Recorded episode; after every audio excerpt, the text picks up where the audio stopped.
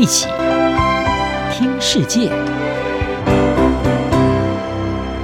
欢迎来到一起听世界，请听一下中央广播电台的国际专题报道。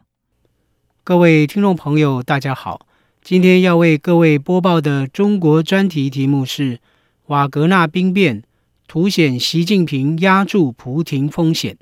俄罗斯私人雇佣军瓦格纳集团首脑普里格金在六月二十四日发动的流产兵变，对习近平发出明确讯号，与普京领导下的俄国政府建立无上限伙伴关系，以此作为对抗美国及其西方盟友的制衡力量，是一个冒险赌注。意大利地缘政治事务评论员西米亚。在《南华早报》撰文指出，普京牢牢掌权，保持中国与俄罗斯边界稳定，维护中国能源供应安全，以及分散西方注意力，才符合北京与俄罗斯维持伙伴关系的利益。然而，瓦格纳叛变表明，俄罗斯内部可能已出现动荡。自俄罗斯于去年二月入侵乌克兰后，战争至今已超过十六个月，焦灼的战局持续削弱俄罗斯的地缘政治、军事和经济力量。正如许多观察家的预测，普京的军事侵略已让俄罗斯国内感受巨大压力。普里格金率领旗下瓦格纳战士发动兵变，正是这种压力的宣泄表现之一。并引发外界对普廷权威的质疑。瓦格纳士兵在六月兵变向莫斯科挺进，攻势一度逼近莫斯科两百公里，一路上几乎没有遭遇来自俄罗斯正规军的抵抗，凸显俄罗斯在乌克兰的军事行动不断遭受挫败的情况下，引发内战似乎已不再是不可能的事情。此外，普廷让白俄罗斯总统卢卡申科为兵变领导人普里格金提供庇护的决定，带有一种妥协的意味，也不像是一位权力稳固的强人所为。《纽约时报》引述中国社会科学院俄罗斯东欧中亚研究所研究员肖斌指出，这让中国认识到。普亭政府的内部政治实际上已相当的脆弱，这种脆弱性之前就已存在。在俄乌战争爆发后，这种脆弱性进一步的扩大。在瓦格纳兵变凸显普亭权势出现动摇的情况下，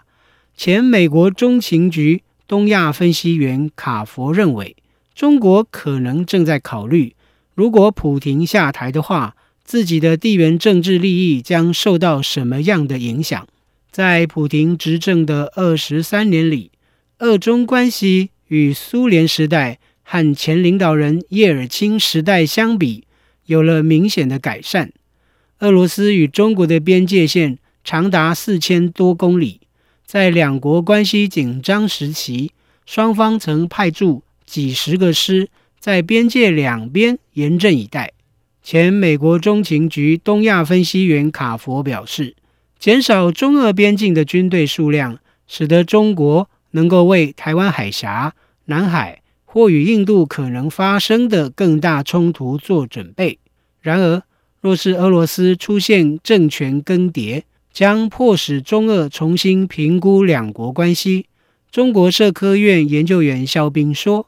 中国担心俄罗斯新领导人。”重新调整国家政策，对美国采取更友好态度，这可能会使中国在与美国的竞争中陷入孤立，并面临更大的压力。卡佛指出，在更紧张的情况下，北京与莫斯科的关系恶化，可能会迫使中国在与俄国接壤的边境地区重新部署军队，如此将损害中国在其他地区的利益。另外，俄罗斯政局若陷入动荡，俄国对中国的能源供应将出现紧迫性，向中国输出天然气和石油的管线可能停止供应，使得中国的能源安全面临风险。过去一年多以来，习近平在俄乌战争中力挺俄国，也让北京付出相当大的代价。习近平对普京的冒险押注，不仅加剧中国与美国的紧张关系，更进一步损害中国改善与欧洲关系的努力。